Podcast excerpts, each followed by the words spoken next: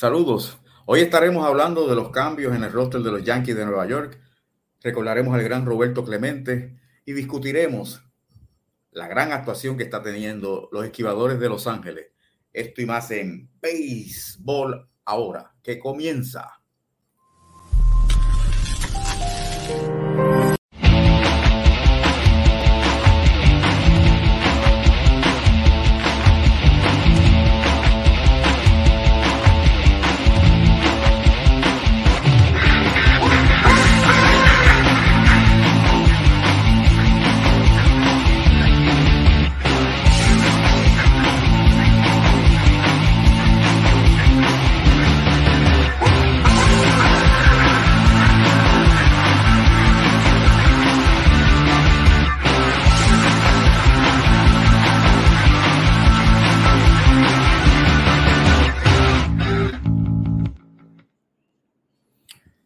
¿Qué tal mis amigos? Bienvenidos a otra edición más de Béisbol entre amigos. Hoy me acompaña uno de los analistas, uno de los componentes de nuestro programa, Pucho Barrio. Saludos, Pucho.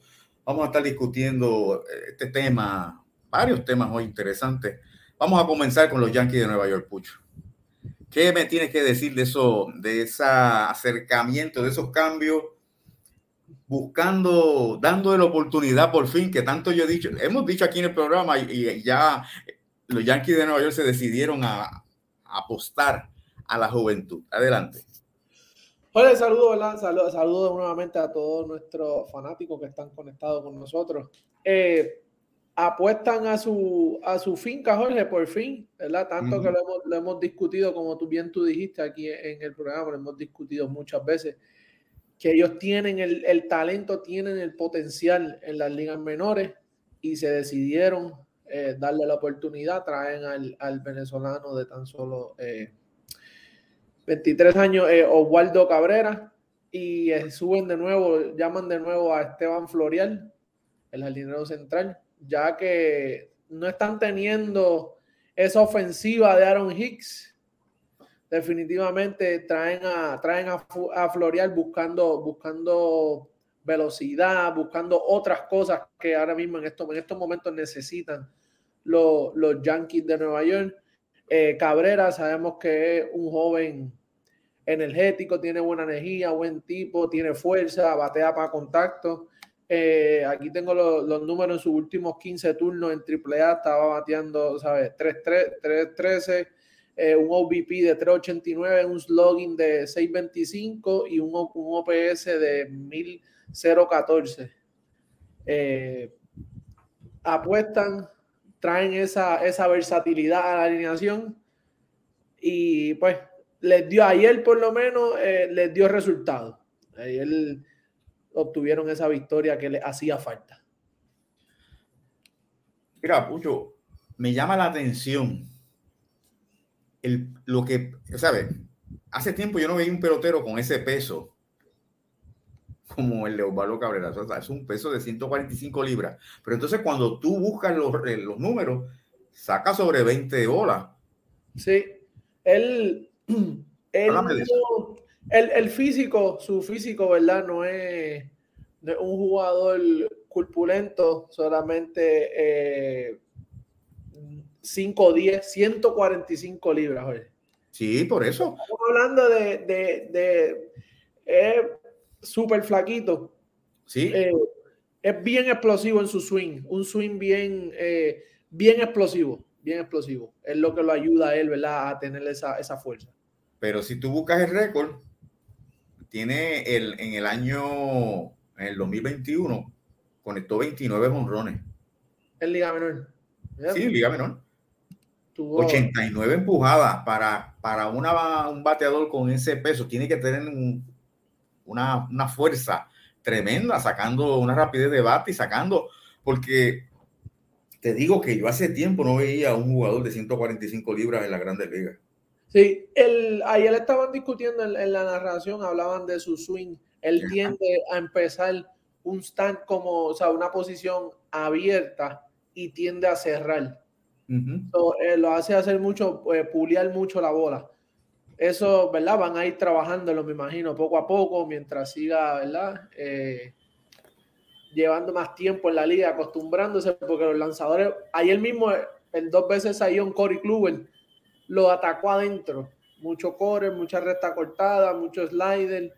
Eh, identifican eso y pues eso hay que trabajarlo, pero de que tiene fuerza, tiene potencial eh, eh, este joven, lo tiene. Y Ricardo nos puede hablar de él, que me imagino que lo... Ricardo, saludo. Estamos hablando, empezamos ya el programa con hablando de los Yankees de Nueva York. Entonces veo el detalle de Cabrera, que lo que pesa son 145 libras, pero te saca 29 bolas. Ah, o sea, ¿cómo tú, cómo, ¿cómo tú no puedes explicar esa fuerza? Porque yo le estoy diciendo a Pucho que de hace tiempo no veía un jugador de las grandes ligas eh, con, con, ese peso tan bajito.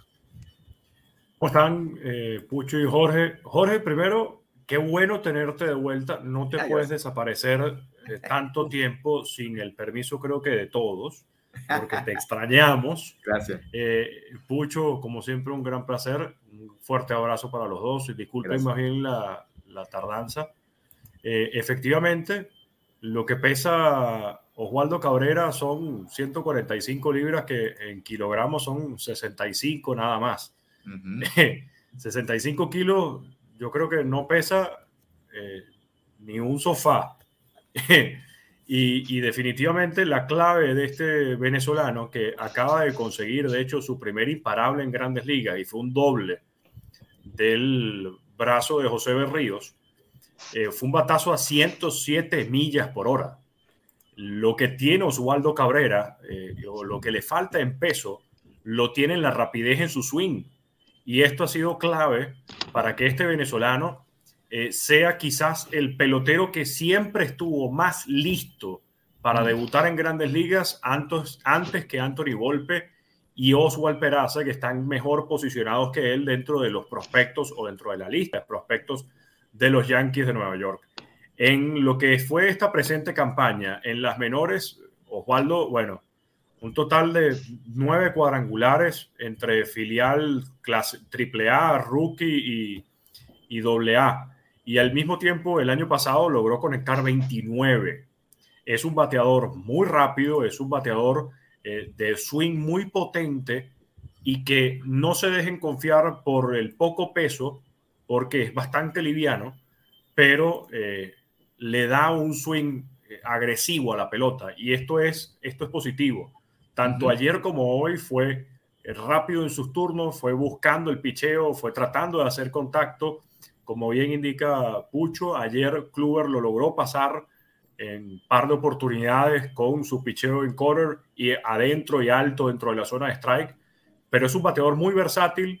Hoy ha estado impecable jugando en el campo corto. Ayer estuvo en tercera base Así que yo creo que el futuro de Cabrera es muy prometedor en grandes ligas, pero claro, lo más difícil es mantenerse, no tanto llegar a grandes ligas, que ya de por sí es muy complicado. Bienvenido, Alfredo. Buenas noches. Buenas noches. ¿Qué, piensas de, este muchacho, Barlo Cabrera? ¿Cuál es tu opinión? Sí, bueno, eh, un, gran jugador, tiene las herramientas para obviamente aportar a este equipo. Eh, creo que, como mencionaba Ricardo, creo que está ready ya para, para Grandes Ligas, en contrario de, de otros prospectos que quizás están en el top 10 del equipo de los Yankees, pero no están tan ready como este joven, que al momento de ser llamado a Grandes Ligas, creo que era el prospecto número 14 en la organización pero sí entiendo que está bien preparado. Me gusta lo que, lo que trae al juego, eh, versatilidad, trae ese dinamismo que el equipo está necesitando.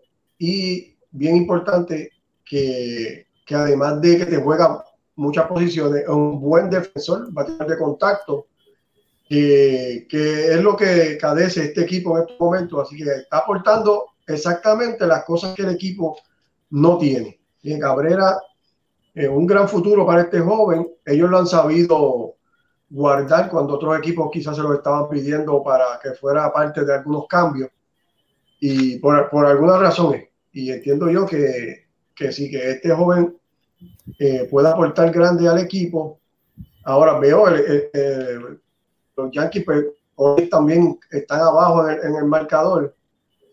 Así que hay, que ver cuántos de estos jugadores jóvenes pueden, pueden ayudar a, que este equipo vuelva a la ruta ganadora, que es donde, donde se espera de ellos, y, y que puedan salir de este marasmo que tiene principalmente ofensivo. Todavía están a 10. Están a 10 todavía. O sea que pueden, pueden darse el lujo de esperar que estos muchachos se acoplen y cojan confianza. Que no se saben, porque ahora, eh, hasta ayer, no habían dado imparable ninguno. Los dos estaban en cero. No sé hoy, pero eh, los Yankees están en una posición buena al tener esa ventaja tan holgada de 10 juegos. Y lo que tiene que hacer tenemos, tiene, que tener un poco de paciencia.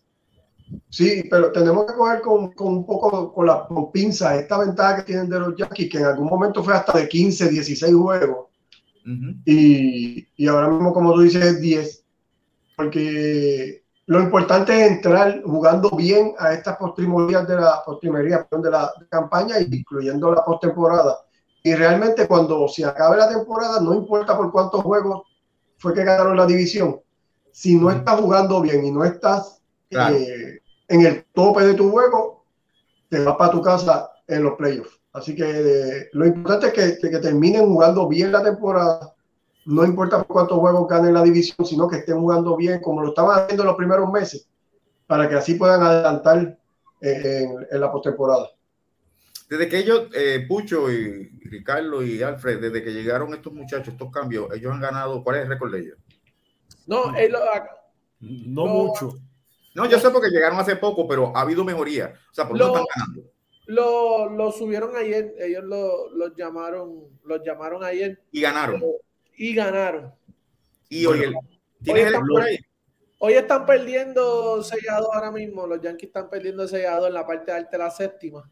Eh, yo creo que ya lo sentaron. No, no estoy viendo el, llamado, el llamado se hizo hace dos días y debutaron ayer. Exacto. Eh, yo creo que es muy temprano para, para, decir si estos peloteros pueden darle una cara diferente a los Yankees de Nueva York. Incluso ahorita, hace unos minutos, una seguidora en Twitter me preguntó si, si yo consideraba que Osvaldo Cabrera era la chispa de los Yankees. Y hace, cuando de hecho hicieron el, anuncio de que Esteban Florial, Oswaldo Cabrera iban a estar en grandes ligas y junto con Ron Marinacho, puse algo de que podía ser la chispa para que los Yankees despertaran. Y la verdad es que creo que me retracto de ese tweet porque me parece muy injusto con respecto a los compañeros de equipo decir que ellos son los que le van a dar una cara diferente a los Yankees cuando más bien son los que han estado durante toda la temporada eh, dando los resultados y que gracias a ellos son donde están hoy en día los Yankees de Nueva York. y por otro lado, creo que sería cargarles con una responsabilidad demasiado grande a Esteban Florial, a Osvaldo Cabrera y a Ron Marinacho, de ahora, bueno, eh, carguen ustedes con el equipo. Creo que el problema de los Yankees, como lo hemos comentado todos en estos últimos días, ha sido un problema colectivo, eh, ha sido un problema general. Eh, en el primer, por ejemplo, en uno de los primeros turnos de Aaron George, tenía hombres en tercera y en primera, sin outs. Y pareció George estar comprando boleto desde el primer lanzamiento de Berríos, en vez de ser agresivo con la zona de strike. En cuenta de dos y nada, Berríos le lanza un slider en el medio y George la deja pasar. Luego otra vez repite el mismo picheo y lo deja pasar una vez más Aaron George. Termina fallando con un picheo muy bajo fuera de la zona de strike, con un swing totalmente defensivo al estar engañado con ese picheo de José Berríos y termina siendo rolling por tercera. Aaron George se basa por jugada de selección, anota la carrera y descontaron. Pero no se le ve ese, esa misma agresividad a los bateadores de los Yankees que lo que se le veía antes del juego de las estrellas. Se le ve ayer yo estuve llevando el juego, Ricardo, y lo que se ven en el plato impacientes, se ven desesperados. Sí, claro. Están yéndose en out con tres picheos. O sea, eh, no están dejando los lanzadores lanzar, no están siendo selectivos, es la palabra. Eh, no están yendo como un plan, Pucho. No, se ven completamente eh, que quieren quieren ser los héroes. O sea, quieren pararse a dar el batazo largo. Ayer mismo llevaban tres juegos sin dar un cuadrangular. Eh, llevaban 18 innings sin anotar una carrera. se veían desesperados. Eso es lo que, está pasando ahora mismo en ese line-up de los Yankees, más las lesiones, ya están fuera. DJ Lameyu regresó hoy. Todo, hay, hay, está como, todo le ha pasado a la misma vez a ese line-up, ¿verdad? ese conjunto de los Yankees y, y, pues lo estamos viendo. Mira, este, el juego de pelota es un juego de, de ajustes, ¿verdad? Y nadie, nadie podía pensar de que el equipo de los Yankees iba a seguir con el mismo ritmo que tenía los primeros meses, era un ritmo demoledor. Y obviamente, pues los equipos van a hacer ajustes y ahí es donde tú tienes que responder también haciendo ajustes. ¿Qué ha pasado? Que los, los peloteros de los Yankees han seguido con el mismo approach que tenían los primeros meses sin hacer un ajuste a los lanzadores que ya se han acomodado contra ellos, le están lanzando de manera diferente, porque sabemos que ellos vivían el cuadrangular juego tras juego. Este es un equipo que eh, alto por ciento de su carrera la anota con cuadrangulares. Y pues los equipos hicieron su acomodo, le están lanzando diferente y ahora le toca a ellos hacer también un cambio y tener un approach diferente, ofensivo. No ha pasado, pero esperamos que lo haga porque son unos jugadores de alta calidad, son unos veteranos que, que saben jugar la pelota, han sido ganadores y lo que yo espero es que ellos puedan hacer ese cambio. Pero hasta ahora pues no lo hemos visto. Pucho, Ricardo y Alfred, en ese orden, ¿qué podemos esperar de Esteban Florial? Él ya, él, es la primera vez que está en Grandes Ligas. El año pasado, cuando yo estuve, yo fui a jugar uno de los juegos de Yankee, lo vi.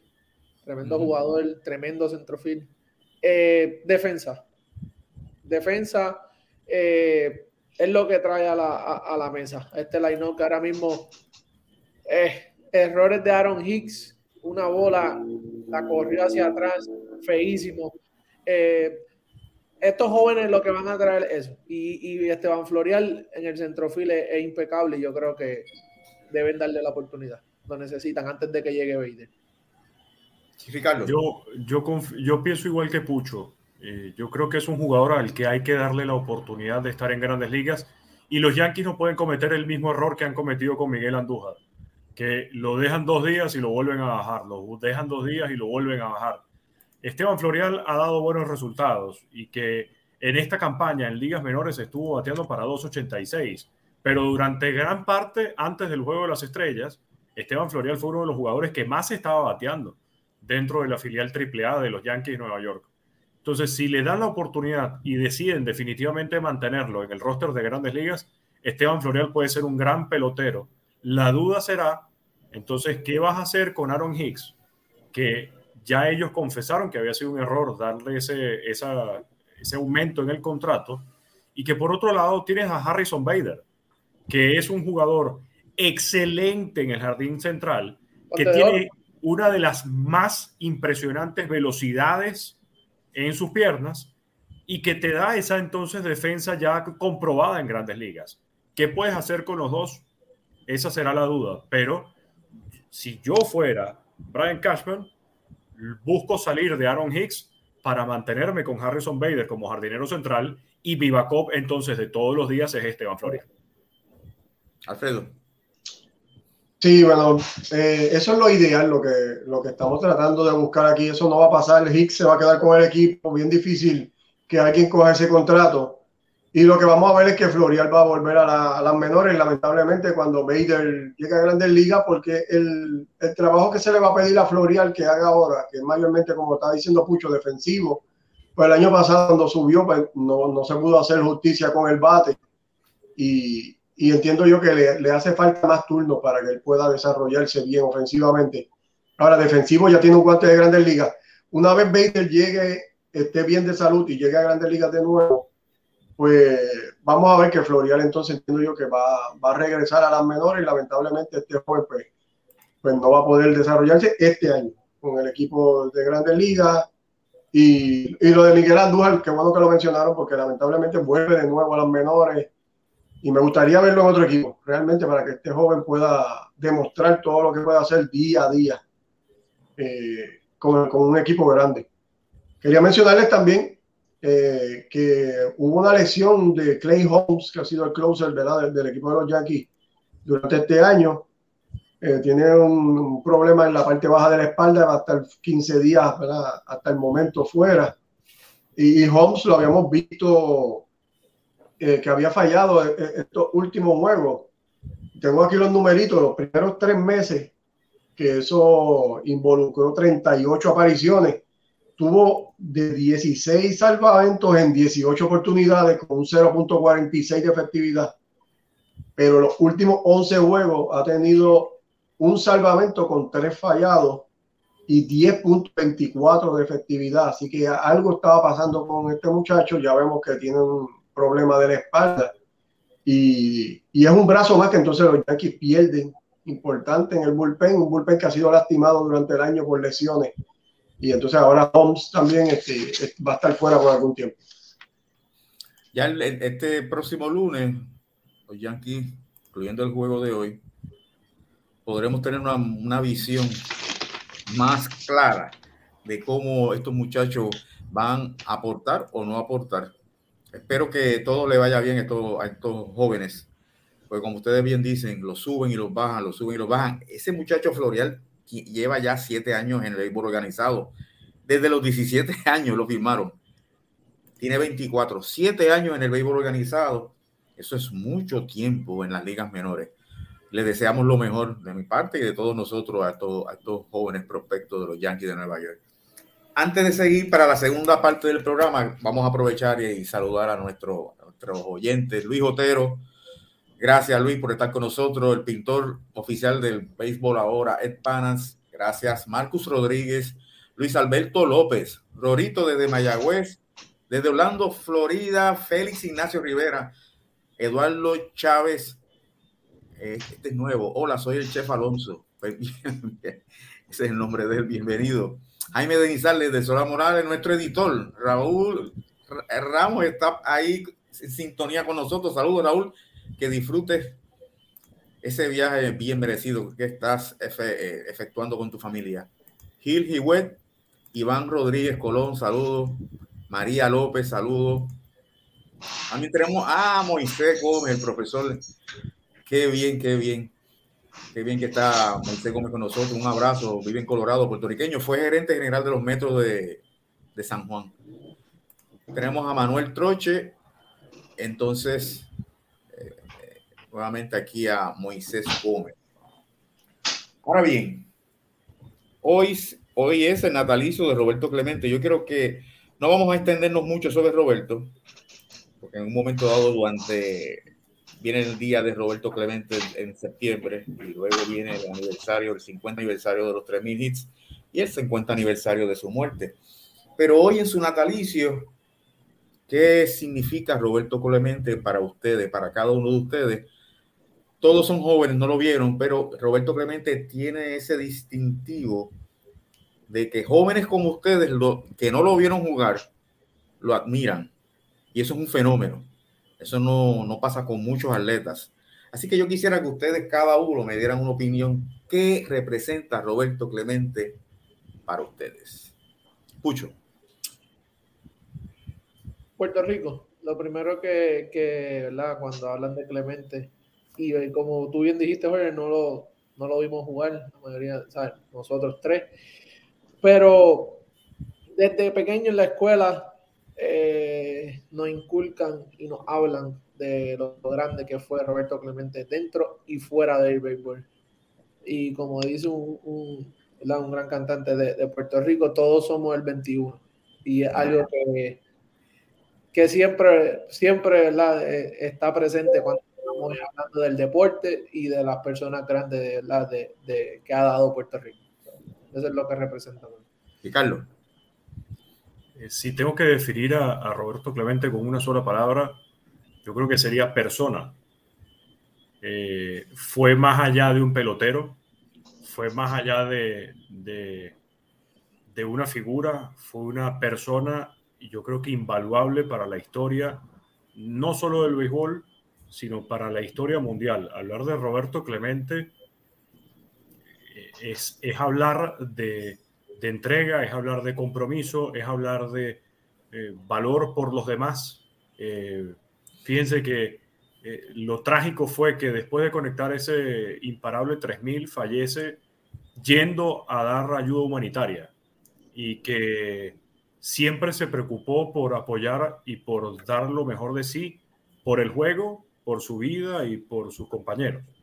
Creo que además algo muy bonito, el, número 21, a mí en, lo particular, eh, es mi día de cumpleaños. Y la verdad es que nunca le presté atención, pero siempre tuve como un, como un gustico por el 21. Y, para mí identificarme con el 21 de Roberto Clemente, por lo que representa Roberto, eh, me parece increíble. Eh, me parece que, que haberlo podido, de, poder haberlo eh, visto jugar, tuvo que ser un espectáculo que, así como mi papá me dice, yo llegué a ver jugar a Mickey Mantle en, el Yankee Stadium y mi abuela vio a Babe Ruth jugando también en Nueva York cuando nació y vivió allá. Haber visto a Roberto Clemente es que no puede haber otra comparación. Eh, entrar al Museo del Salón de la Fama, que espero algún día poder hacerlo, y ver la estatua de Clemente, eso no va a tener ningún tipo de precio en la vida. Eso hay que ir. Alfredo.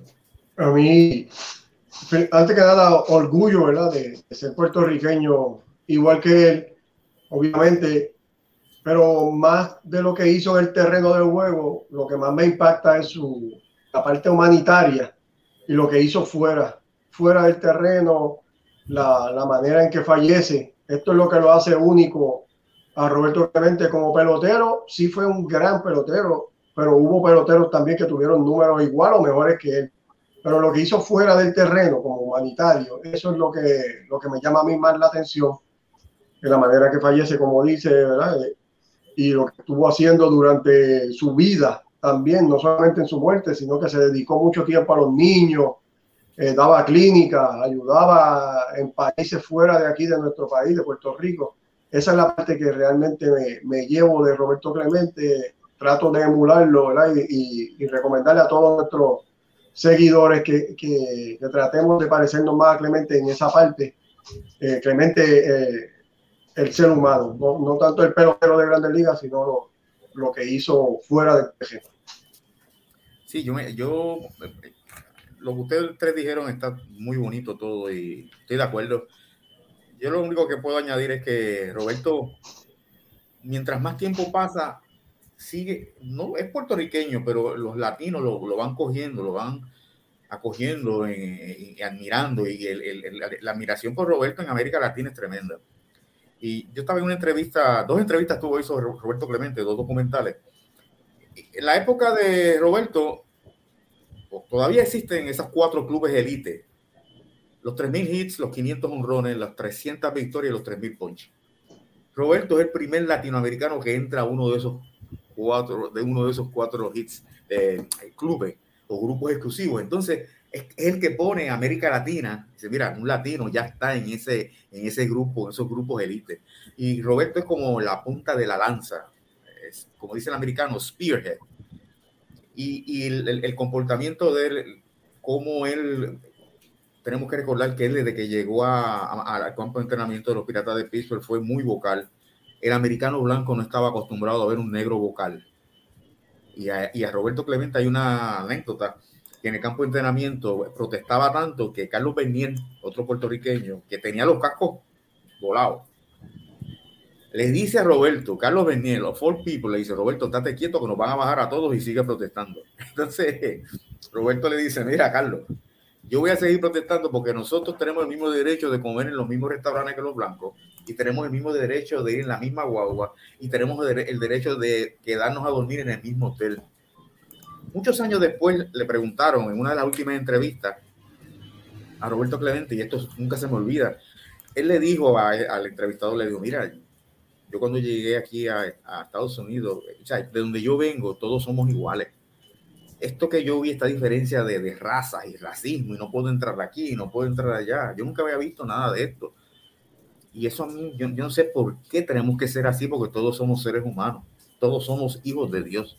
¿Por qué? Porque si yo tengo la piel oscura y tú tienes la piel blanca, tú vas a tener más ventaja que yo. Yo no puedo entender eso. Y donde, de donde yo vengo, Puerto Rico, mi papá me dijo a mí que siempre respetar a todo el mundo, no importa la, la, escala social, ni la piel, ni nada. O sea, entonces cuando tuve un hombre 50 años atrás hablando así, hablando de esa forma, Roberto estaba adelantado a su época se adelantó mucho a su época. Hoy día eso sería normal. En aquella época no era así. No era, era ver un pelotero negro hablar de esa forma. Era bien difícil. Y Roberto se atrevió. Gracias a Roberto Clemente, cuando Martin Luther King murió, él, él, fue el que comenzó el movimiento para que la inauguración de la temporada de Grandes Ligas se pospusiera en respeto a la memoria de Martin Luther King. O sea, que era, era pelotero, pero tenía una inteligencia, era un hombre inteligente. Los tres ídolos de Roberto Clemente fueron el presidente John F. Kennedy, Martin Luther King y el, gobernador de Puerto Rico, Luis Muñoz Marín. O sea, que era un hombre que se que mira los tres ídolos que tenía y siempre se preocupó por aprender. Y el círculo de él de, amistades era exclusivo, él no, él no le abría los brazos a todo el mundo. Por eso es que a veces la gente decía, él era un, tipo pesado, ¿no? Es que era, era selectivo escogiendo sus amistades. De Roberto Clemente podemos hablar mucho. Hoy dije en esas entrevistas, dos entrevistas que estuve, un dos documentales, uno para Primera Hora, el rotativo, uno de los principales rotativos de Puerto Rico y otro para Guapa Deportes. Y hablaba con los muchachos, decía, mira, tenemos que, tenemos que investigar, tenemos que analizar más la vida de Roberto Clemente y olvidarnos un poco ya de los 3.000 hits y de los guantes de oro. Eso ya no va a aumentar. Pero la vida de ese hombre es sumamente interesante y es algo que tenemos todos. Estamos en la obligación de analizar, de estudiar y de utilizarla como ejemplo para nosotros y como bien dijo Ricardo, para la sociedad. Así que yo espero que eh, este año va a ser tremendo. Van a haber muchas actividades relacionadas a Roberto Clemente. Y, y dije otra cosa bien interesante partiendo de que la memoria histórica, la memoria colectiva de Puerto Rico es tan corta, porque no nos recordamos de nada. Sin embargo, hoy aquí estamos 50 años después hablando de Roberto Clemente. O sea que para, para nosotros estar hablando de Roberto Clemente 50 años después, con la corta memoria que tenemos colectiva, es que definitivamente Roberto Clemente es un fenómeno. Y nosotros, lo que yo lo viví, cuando él murió yo tenía 18 años, ustedes no, pero ustedes yo sé que se han, han leído y se han empapado y, saben de Roberto Clemente y por, por, los mensajes que dieron, tienen, eh, Roberto tiene la admiración de ustedes, así que gracias por esos tres comentarios y vamos a seguir hablando de, de, Roberto Clemente en el transcurso del año, porque va a ser un año bien activo, ahora que se pone la, la cosa de Roberto desde septiembre en adelante. Vamos a ver qué otros mensajes hay por aquí, aparte de Moisés Gómez, mi amigo, Jeffrey García, gracias. Eh, también tenemos por aquí a Pedro Luis Cuevas Rodríguez. Muchas gracias por estar con nosotros, acompañándonos esta noche. Bueno, próximo tema. Los esquivadores de Los Ángeles. Pucho, esa gente no pierde. El mejor equipo en Grandes Ligas ahora mismo. ¿Qué, es lo que tienen? ¿Qué, no tienen? ¿A qué no tienen? Esa es buena. Y de, con todo eso hacen falta, ¿verdad? Su ace, eh, uno de sus dos de sus lanzadores, Walker Buehler, no estará por el resto de la temporada. Clayton Kershaw con problemas de lesión. Y los Dodgers han seguido dominando. Eh, eh, ha sido un dominio absoluto, Jorge. Mira, en el mes de julio jugaron para 21 y 5. Uf y permitieron solamente 83 carreras a su oponente. En, en este mes de agosto llevan 3 y 2 y solamente han permitido 38 carreras. So, ofensivamente, hasta el mismo Joey Galo, todo el mundo ha sorprendido. Joey Galo. Yo sé que Ricardo no lo sufre tanto porque, pero hoy mismo un cuadrangular hizo una jugada, ¿verdad? Espectacular. Eh, los Dodgers de verdad lo tienen todo. Ofensivamente están dominando. Eh, están número uno en la liga ofensivamente, el, el bullpen ha estado impecable. Bueno, Tony Gonsolin, eh, viene Dustin May. ¿Qué tú me tienes que decir de eso, Ricardo? Porque de verdad el dominio es. Oye, antes que pases a Ricardo, 17, 17, cuerpos de ventaja llevan los Dodgers, ¿sabes? 17. Adelante, Ricardo. Bueno, la verdad es que yo no sé qué tanto eh, les haya afectado la lesión de Walker Bueller, porque si ya de por sí Bueller no iba a lanzar en las eh, siguientes seis o ocho semanas después de su lesión y hoy fue que se dio, ayer fue que se dio a conocer que lo perdían por el resto de la temporada, eh, Bueller no ha ayudado para que los Dodgers estén donde están hoy en día.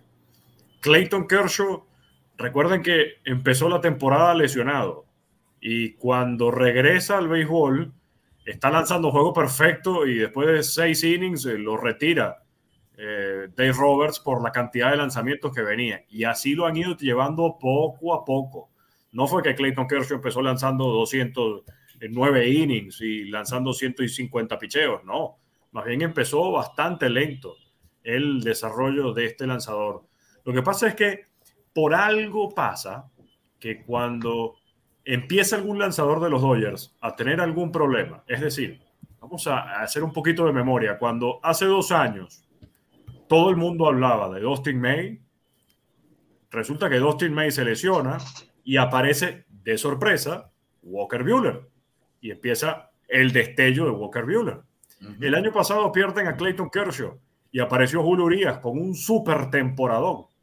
Ahora, también de nuevo, Clayton Kershaw con problemas de lesiones, aparece la lesión también para Walker Bueller, pero está teniendo un super temporadón Tyler Anderson siempre parecen encontrar a alguien que les va a hacer el trabajo de esa persona que va a estar ausente para el equipo. Los Dodgers son una máquina para producir peloteros y para que todos les rindan. Decir que ahora Joey Galo está bateando y está jugando, eh, los Yankees no, no ganaron gracias a Joey Galo y los Yankees tampoco perdieron gracias a Joey Galo. Eh, el hecho es que simplemente este jugador no aguantó con una presión del uniforme de rayas y ahora que está jugando en aires más distintos, que está un poco más relajado, que no está compitiendo contra alguien, sino que todo el mundo está, eh, digamos que en sintonía, puede ver mejores resultados. Pero igual Joey Galo sigue siendo un bateador de 200 ponches por temporada y sigue siendo un bateador de 2.10 de promedio para una campaña no ha cambiado y no ha sido otro Joey Galo. Y hay que reconocerle que siempre ha tenido un excelente guante. Entonces, el problema de los Dodgers va a ser una vez en postemporada. Hay que ver si esa rotación aguanta series cortas, porque si se tienen que medir contra los Mets, Jacob DeGrom y Max Scherzer, no la veo fácil para los Dodgers por más que tengan el bateo que tienen. Y cuidado con la rotación de los Bravos de Atlanta o cuidado con los Cardenales de San Luis. La Liga Nacional va a ser mucho más difícil que la Liga Americana en postemporada. Sí, pero añadiéndole a eso, Ricardo, los dos han sido más colectivos. Sí, claro. No sé si me entiende en esa área. Esto es cuando vamos de, de ejemplo, los vamos a los mes. Ellos dependen, esos lanzadores, e, ellos dependen de ellos, ¿sabes? Ellos, ellos, ¿sabes? Lo vimos Searcher tuvo que cargar, lo ha cargado la mayoría de la temporada y de Grom les da ese segundo aire ahora, este tiempo. Pero ellos se vieron ahí y todavía están peleando la división con, con los Bravos, pero tuvieron, ¿sabes? Un, un lapso, no me acuerdo qué me fue, pero eran varias semanas que estaban a un juego, dos juegos, cuando tenían la Sergio estaba afuera por la lesión de lo del regulero del perro, de Grum lesionado ellos no pintaban bien. So, este equipo de los Dodgers, todo el mundo ha aportado. Eso es la, como tú dices, viene el, se me olvida el nombre, relevista eh, latino que trajeron de Liga Menor. También ha hecho un estupendo eh, trabajo, ¿no? No, no viene el nombre ahora mismo a la mente. Pero, ¿sabes? Ha sido colectivo. Que cuando tú tienes un equipo así que todo el mundo está aportando, tú no estás dependiendo de ciertas figuras. Ah, yo dependo de mi rotación yo hago una carrera y mi rotación me va a llevar. Eh, no, este, este equipo es, bueno, una máquina, una máquina. Alfredo.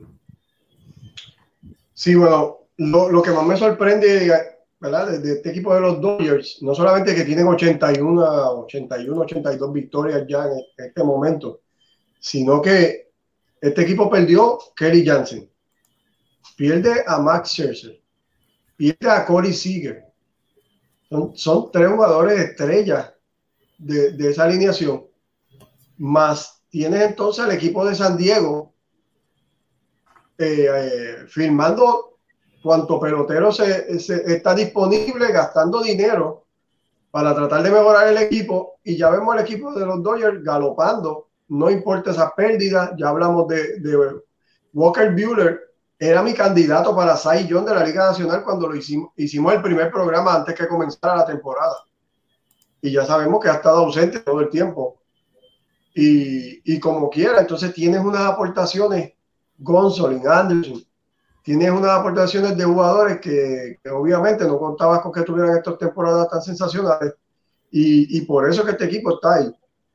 Obviamente lo que dice Ricardo es bien importante, no es lo mismo la temporada regular a los playoffs y hay que ver cómo se comportan luego de esa eh, cuando entre la postemporada porque los juegos obviamente toman, toman un, un ritmo diferente y el picheo normalmente domina en, la postemporada y aquí hay que ver cuántos esos muchachos ¿verdad? pueden aportar cuando vengan los juegos grandes. Pero sí, lo que hacen en la temporada regular, excelente. E, este equipo es una máquina bien engrasada que, que sigue consiguiendo victorias de, de, diferentes maneras. Y a pesar ¿verdad? Que, que tienen una gran ofensiva, el picheo sigue sacando la cara por el equipo y, y el equipo de los Dodgers, pues nada, están seguros ahí en esa posición. Hasta hace poco habían ganado 12, 13 juegos consecutivos y, no hay manera de detener a este equipo para ganar la división. Cuando una vez llegue la temporada, entonces vamos a ver cómo se comportan contra los otros campeones de división y equipos más élite, pero en esa división del oeste no hay, no hay equipo que pueda retar a los Dodgers. Muy bien, vamos a, aprovechar y saludar al fanático de la lomita, The, Game Pro, The Gamer, The Gamer Roy y a Alberto Vaca que está en El Salvador de vacaciones. Se me están dañando con la derrota de mi Yankee. Que, que disfrute tus vacaciones allá en El Salvador. Bien, Ricardo, ¿qué oportunidad tiene Albert Pujol de llegar a los 700 millones? Muchísimas. Cuéntame. Muchísimas y cada vez estoy más convencido de que Albert Pujols será el latino con más cuadrangulares en la historia del béisbol. Eh, lo que vimos hoy, que tuve la suerte de poder hacer ese juego para BM Sport, fue impresionante. Eh, fue un momento que va a quedar grabado en mi memoria por el resto de los días. No porque Albert Pujols haya conectado el cuadrangular 690 y que haya sido el decimosexto Grand Slam de su carrera, empatando con Babe Ruth, con Hank Aaron y con Dave Rickman, Kingman, sino que el juego estaba seis carreras por cero. Estábamos en la parte baja del tercer inning. Brandon Donovan, quien estaba como bateador designado, tenía de 2-2 en el juego, con una carrera impulsada y par de anotadas. No había outs, bases llenas, y Oliver Marmol decide sacar a Brandon Donovan para traer a Albert Pujols como bateador emergente. Albert Pujols deja pasar el primer picheo, bola para poner la cuenta en uno y nada. Al siguiente picheo, Albert Pujols destapó un picheo bajito y adentro para mandarla de línea por encima del jardín izquierdo y conectar un gran slam como bateador emergente. Albert Pujols, desde la pausa del juego de las estrellas, está batiendo por encima de los 400 puntos. Tiene más de cinco cuadrangulares. La cantidad de carreras impulsadas ha sido importante. Y no solamente eso, sino que termina el juego y Albert Pujols terminó con cinco carreras impulsadas porque se fue de 3-2. Logró además otro juego de múltiples imparables, cosa que ha sido impresionante y para agregarle más datos al asunto, Albert Pujols está a un solo lanzador, a uno solo, de empatar a Barry Bonds con la mayor cantidad de jonrones contra pitchers diferentes. Son 498 lanzadores a los que Albert Pujols le ha conectado cuadrangular en su carrera. El swing de Albert Pujols en el primero y en el segundo turno fue buscando el cuadrangular y la tiene medida. Es impresionante cómo ha despertado el bate de Albert Pujols, que muchos no daban con que podía ser eh, la gran cosa en esta temporada, que muchos decían que iba a ser una temporada para cumplir con el calendario, que iban a, darle una que otra oportunidad, pero que ya el bate de Albert Pujols no estaba haciendo el mismo después de este juego de las estrellas y después de lo que fue ese derby de cuadrangulares, se está sentando a esperar el picheo para buscar esos 700 cuadrangulares y creo que faltando escasos mes y medio, Albert Pujols conseguirá esos 700 cuadrangulares. Dios quiera. Alfredo. Sí, eh, fíjate, los 700 no sé si va a poder llegar, ¿verdad? Eh, sí me gustaría mucho, obviamente. Pero sí me gustaría que le pasara a Alex Rodríguez, que es el próximo que está en la lista, y está solamente a seis cuadrangulares de empatarlo. Esto sí, para mí, este, me gustaría mucho que pasara. Si llega a 700, que es un número redondo, ¿verdad? Y se oye más bonito que 600 algo. Pues sí, pero me gustaría que sí, que le pasara a Alex Rodríguez, está solamente a seis cuadrangulares de empatarlo. Y reforzando lo que estamos diciendo. Espérate, espérate, Alfred, eh, ¿por qué? Eh, perdóname, ¿y por qué te gustaría que le pasara a, Alex Rodríguez? Sí, porque eh, obviamente, eh, número uno, el próximo que está en la lista y después de él siguen los 714, que ahí no va a llegar obviamente ese número. Así que lo que quiero es verlo adelantar un número más y que Albert Pujol esté más adelante en la lista de cuadrangulares de por vida. Pero principalmente, pues, como, como jugador latino, pues me gustaría que Albert Pujol fuera fuera el, latino con más cuadrangulares en Grandes Ligas y solamente en mi opinión personal. Sí. sí me gustaría que, que, tomara esa posición ¿No tiene que ver nada con los eh, esteroides? No, tiene que ver nada con los esteroides, no.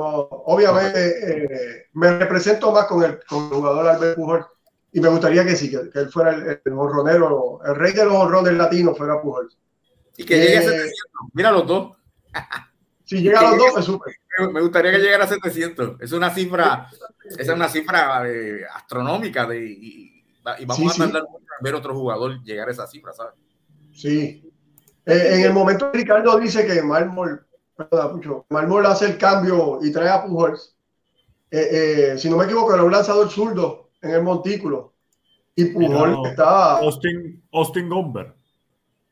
Ok. Pujol lleva 11, de 7 de sus 11 cuadrangulares son contra zurdo. Tiene un OPS de 1054. Y que el movimiento, además de para conseguirle un turno a Pujol extra en un juego que ya estaba abierto, pues es obviamente que Pujol está matando a los, lanzadores zurdos en la campaña y, y, y lo probó. Y, no, y, le conectó de cuadrangular. Quería comentar que el récord de, de cuadrangulares con las bases llenas lo tiene Alex Rodríguez con 25 de por vida. Luego le sigue Luke Eric con 23, Manny Ramírez 21, Eddie Murray 19 y en quinto lugar está Willie McCovey y Robin Ventura empate con 18. Ese, ese es los primeros cinco. Eh, hay, hay, una cosita, un, un, detalle en lo que acabas de decir. Dar 25 como los que tiene Alex Rodríguez. Fíjate que todos los demás que estás mencionando son jugadores de esquina, ¿cierto? Sí. Y él, y él, y él, fue, un jugador, y él fue un jugador de la línea central y de tercera base. O sea que el, los 25 Grand Slam que dio Alex Rodríguez es mucho más difícil por las posiciones, por la posición que jugó en gran parte de su carrera, que fue el 7. Eh, Pucho. Eh, mira, Alfredo, y el escenario está para que Pujol de los, los, 700, ¿verdad? Eh, se veía a mediados de temporada, estábamos como que los va a dar, no los va a dar, ya está 10.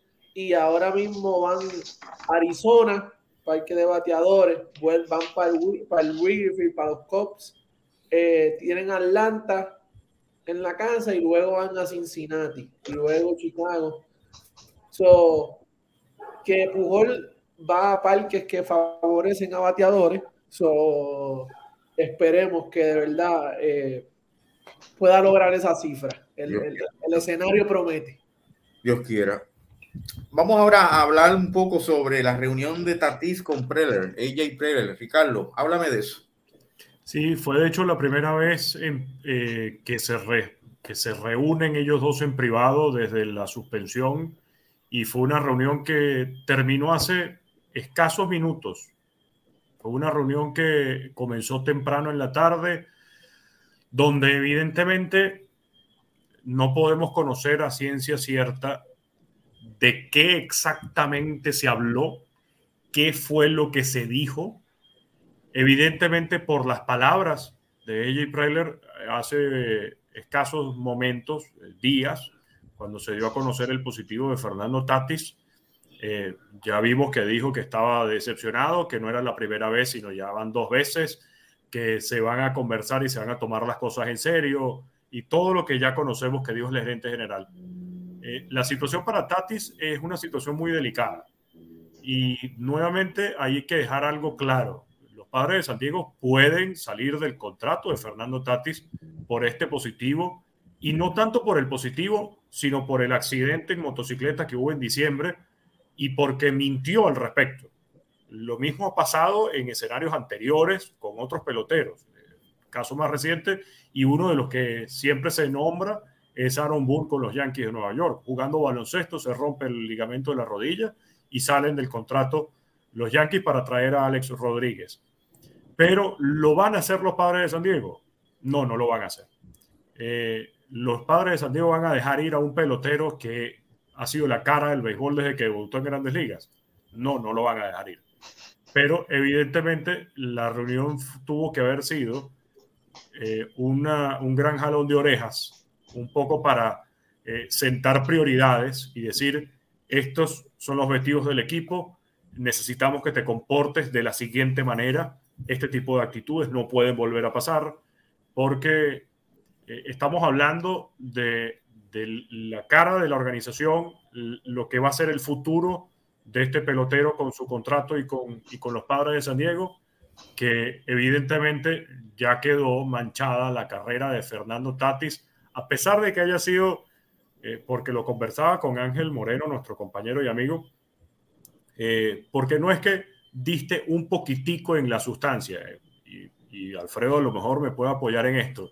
Si el nivel de, la, de los glucositos o el nivel de la hemoglobina está en 5.1 y si tú te pasas del 5.2 ya estás dando positivo en una prueba, es que no es que diste en 5.3, es que ya diste positivo, ya hubo el consumo.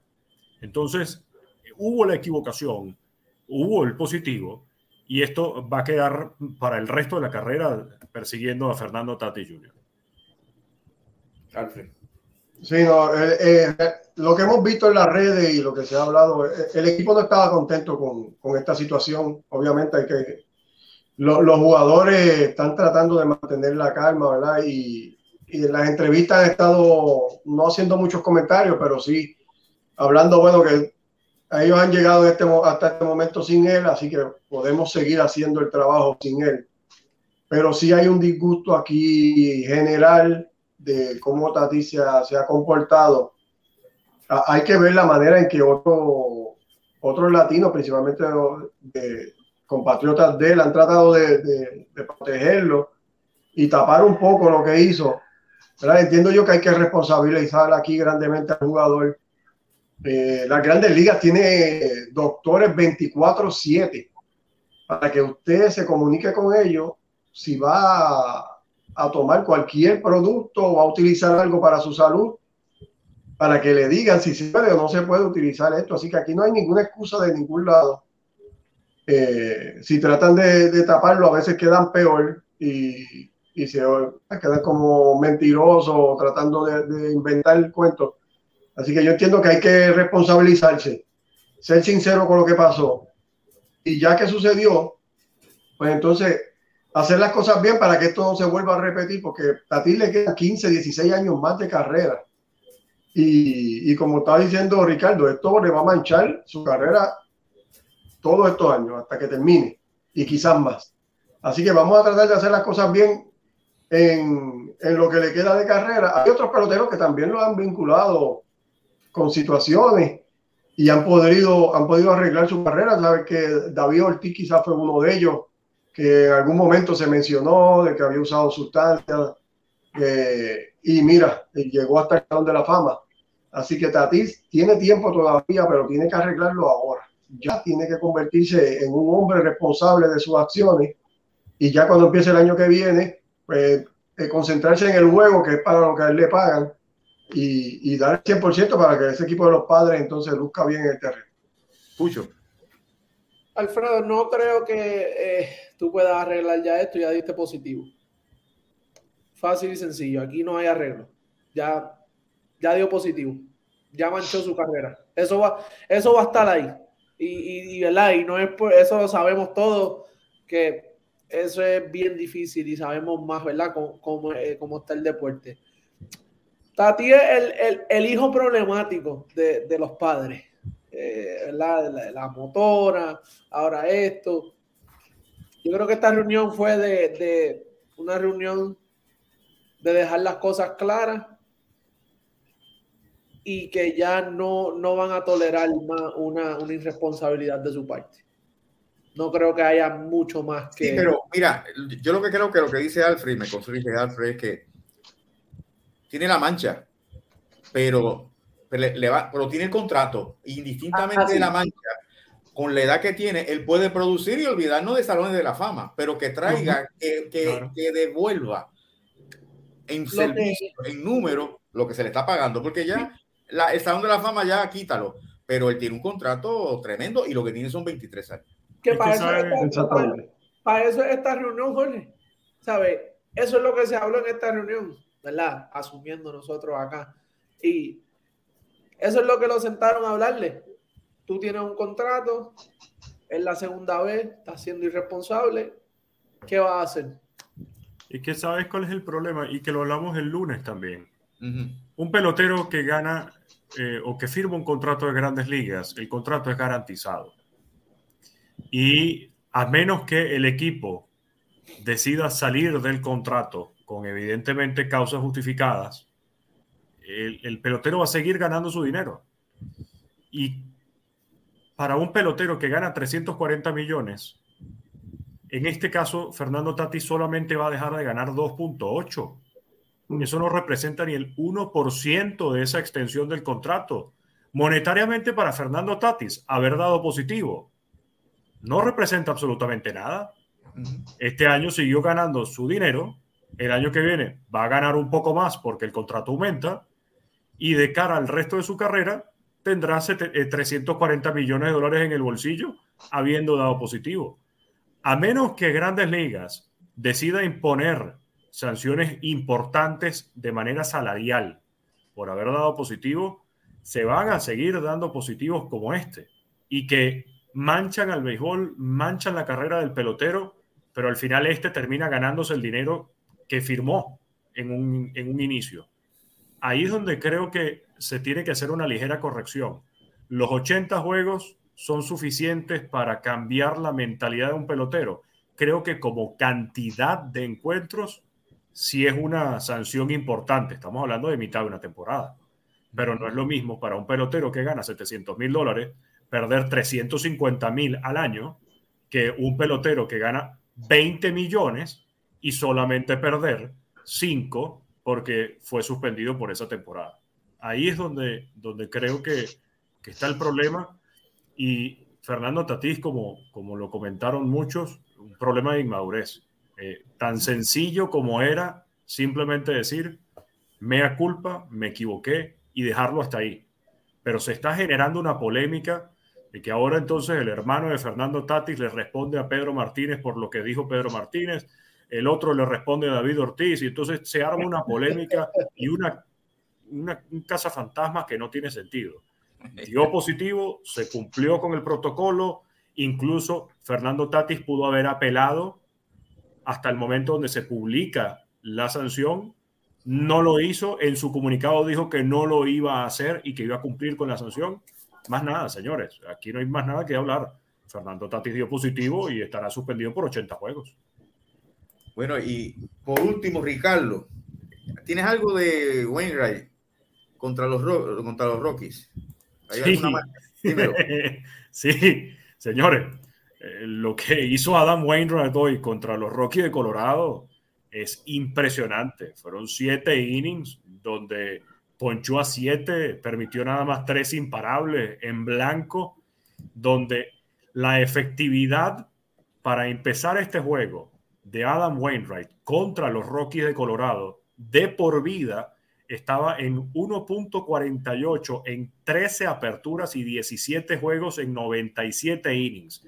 Esa era la efectividad desde la era divisional, desde 1969, más baja de un lanzador contra cualquier equipo en particular en toda la historia de ese momento, desde 1969 para acá, empatada con la que tiene Adam Wainwright, también de 1.48 en 16 aperturas contra los Astros de Houston, y solamente superada por la de Mel Stottlemyre contra los eh, California Angels, que tiene 1.28 en 13 aperturas. En este, en Bush Stadium, además, jugando en casa Adam Wainwright, la efectividad contra los Rockies es de 0.85 y los rivales le estaban promediando un módico 196 de bateo. O sea, lo que tiene Adam Wainwright, señores, contra los Rockies de Colorado es impresionante. La efectividad de por vida ahora. La efectividad de por vida ahora contra Wainwright, de Wainwright contra los Rockies terminó en 1.38 en 104 innings y un tercio. O sea, es impresionante. Hoy lo que vimos fue un, un pitcher que, que simplemente lanzó y no tenía nadie parado en el home. Excelente. Bueno, y para finalizar, antes de, irnos, los Bravos le ganaron a los Mets 3 a 2, gracias a Jaime Denizal por el box score, anotación. Y hemos llegado al final de este programa. Tremendo programa, muchachos. Gracias. Gracias a los que estuvieron con nosotros acompañándonos en la noche de hoy. De parte de Ricardo Goibón desde Caracas, Venezuela, Alfredo Ortiz, Pucho Barrios y Jorge Colón Delgado desde Puerto Rico. Gracias, gracias, gracias por estar con nosotros. Será hasta el próximo lunes cuando tendremos otra edición más de béisbol entre amigos. Hasta entonces, que Dios los bendiga.